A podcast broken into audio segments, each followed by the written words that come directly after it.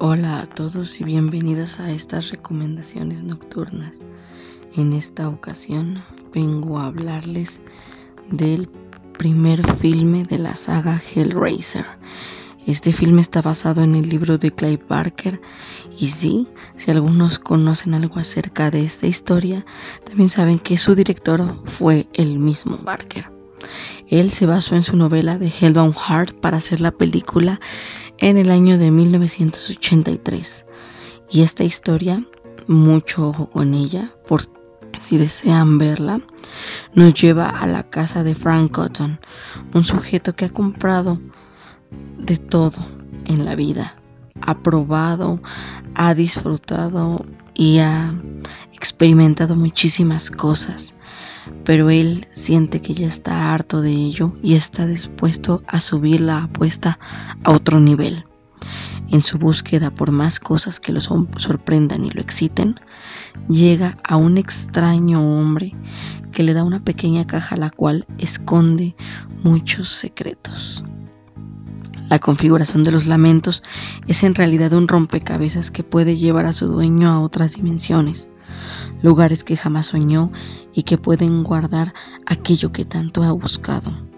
Claro que a veces, y solo a veces, también pueden llevarte a vivir tu peor pesadilla. Esta historia tiene bastantes puntos fuertes, entre ellos podemos contar una historia sólida y muy bien contada, e incluso unos personajes bastante bien desarrollados. Al principio, pues como seguimos a Frank en su búsqueda por nuevas experiencias, llegamos a conocer sus emociones y parte de sus objetivos. Ya después nos saltamos a la joven Kirsty y a su padre junto con su madrastra. Y desde ellos vemos cómo se va desarrollando la trama de la película.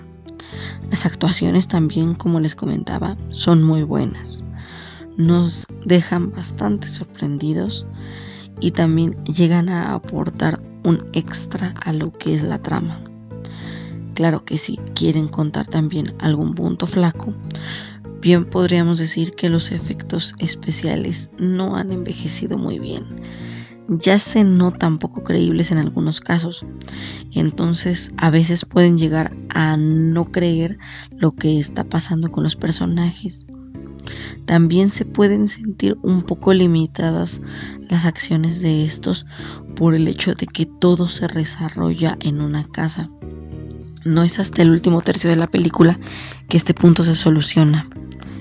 En cuanto a villanos, este desarrollo es soberbio. Los cenóbitas son una especie de humanoides que disfrutan del dolor y lo vuelven placer.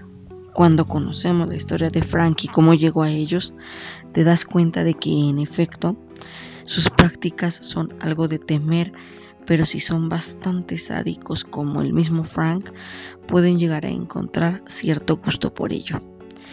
En especial si intentas desafiar a los cenobitas y a su líder Pinhead, pues sí, la cosa se puede volver ya muchísimo más peligrosa. Los diseños de la mayor parte de estas criaturas son únicos y aún se mantienen innovadores. Hay personas a las que todavía les incomoda muchísimo tener que ver a estas criaturas en acción. Así que pues bien pueden decirse que este es otro acierto de la película.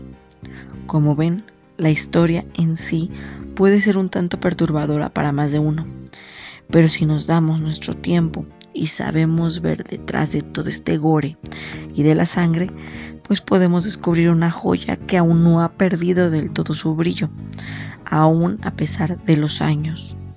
Si ustedes gustan verla, pues pueden encontrarla tanto en iTunes como en algunas otras cadenas de películas de pago. Este es un clásico de terror que vale la pena que vean. Nos seguimos escuchando el siguiente jueves. Hasta la próxima.